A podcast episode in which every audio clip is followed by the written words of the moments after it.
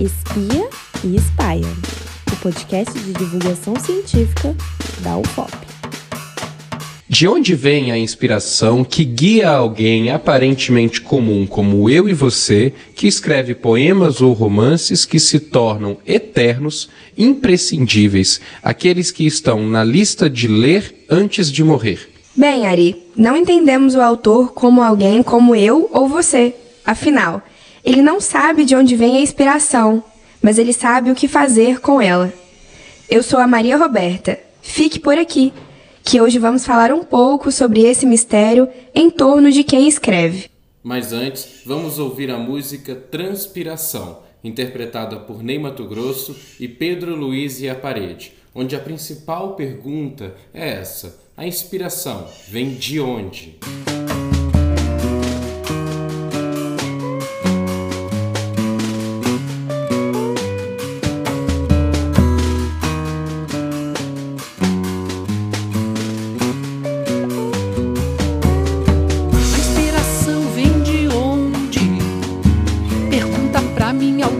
Respondo talvez de Londres, de avião, barco ou bonde. Vem com meu bem de Belém.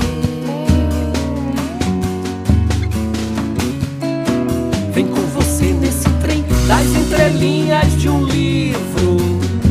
Da morte de um ser vivo, das veias de um coração. Vem de um gesto preciso. Vem de amor, vem do riso, vem por alguma razão.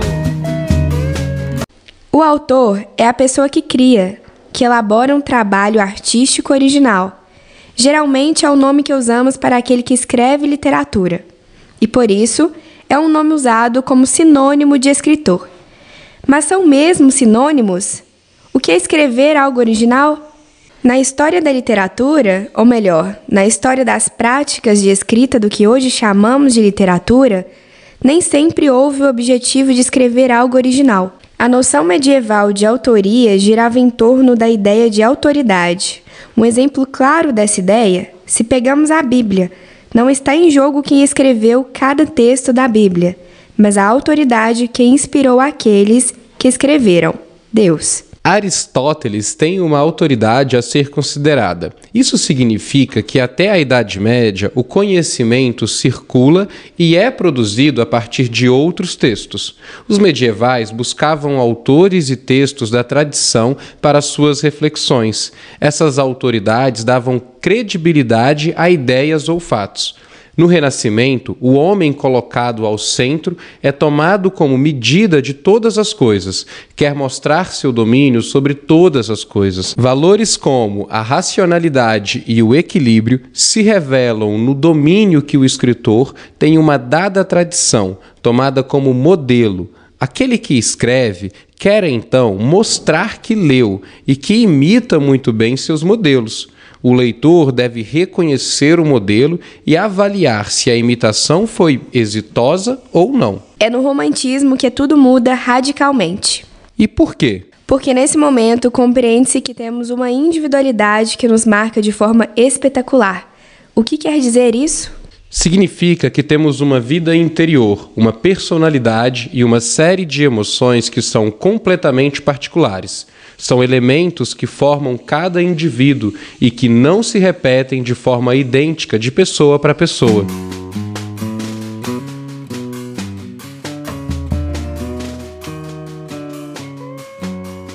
Se somos todos diferentes uns dos outros, a literatura passa a se preocupar em expressar essa individualidade, esse eu, o autor passa a ser aquele que, buscando mostrar essas singularidades, produz obras originais, ou seja, obras que não podem ser copiadas ou comparadas, obras que são reflexo de um mundo interior e criativo, totalmente diferente de qualquer outro indivíduo. O autor passa então a ser entendido como aquele que cria diferença, que cria singularidade Daí a gente ler e reconhecer no estilo da obra o autor que a fez.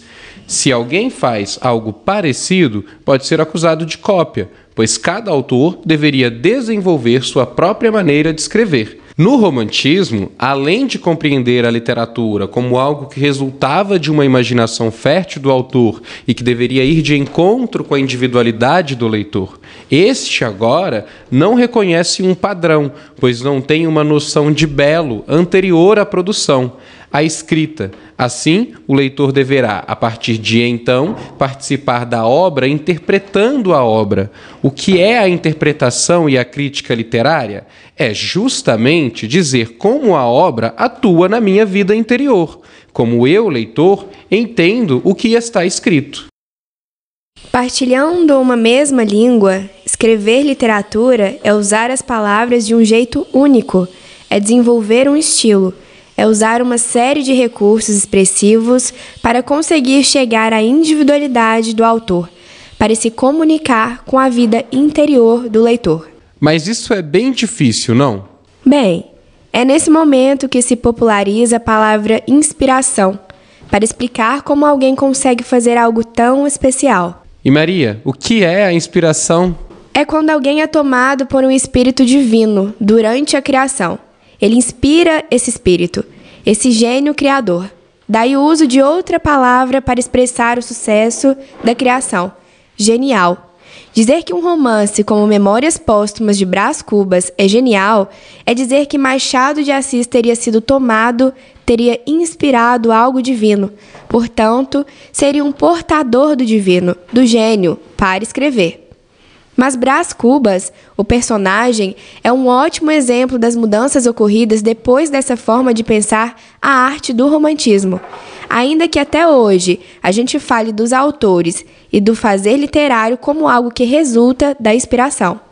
Brás Cubas mostra como Machado de Assis suspeitava que a descrição da ideia de inspiração Brás Cubas tem muitas ideias, se inspira muito fácil, tem uma série de inspirações e até morre de uma ideia, mas é tudo irônico.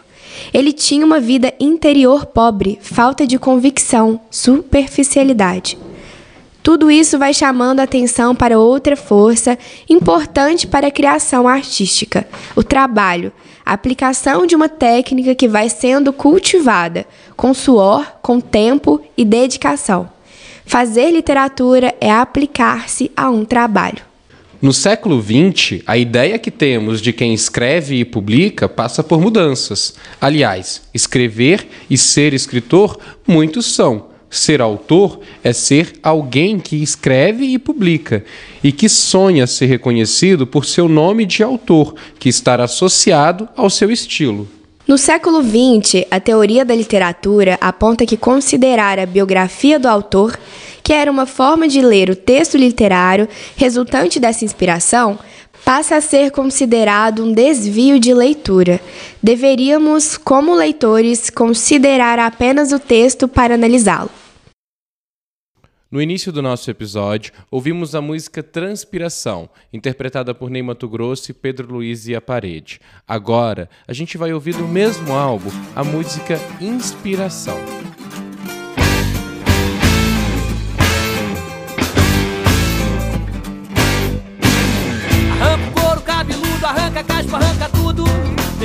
Sol nesse porão.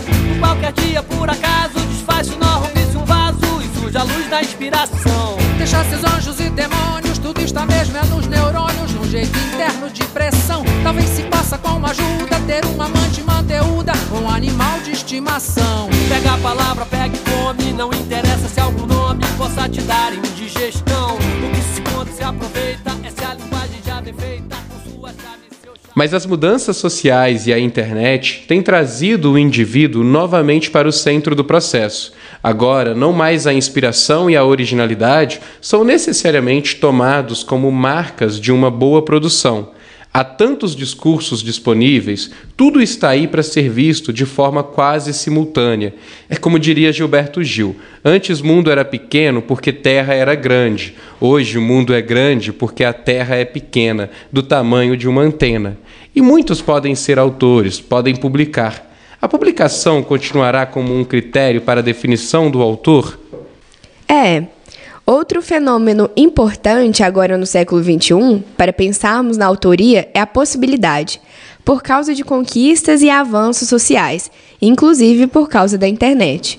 De pessoas que nunca puderam contar suas histórias, de pessoas que não se veem representadas na literatura, de escrever e contar sobre si mesmas. É o caso da literatura feminina, negra, indígena, LGBT. Dizer eu, nesse caso, é também dizer nós, é dizer de um grupo. Retornamos ao desejo do eu, mas ele agora abarca uma coletividade, o que tem impactos da noção de originalidade ou de certo tipo de trabalho técnico com a escrita ou mesmo com o diálogo com a tradição. Nesse sentido, não interessa se algum nome possa dar indigestão. O autor tem que ficar atento à multidão para mostrar o que tem força.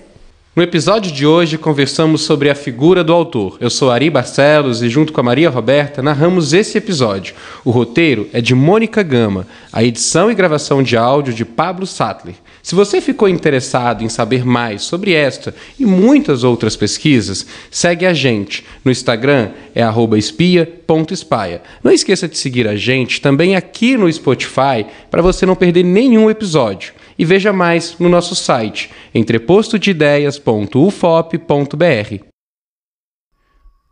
E neste episódio utilizamos as músicas Transpiração e Inspiração, interpretadas por Ney Mato Grosso e Pedro Luiz e a Parede, presentes no álbum O Vagabundo de 2004.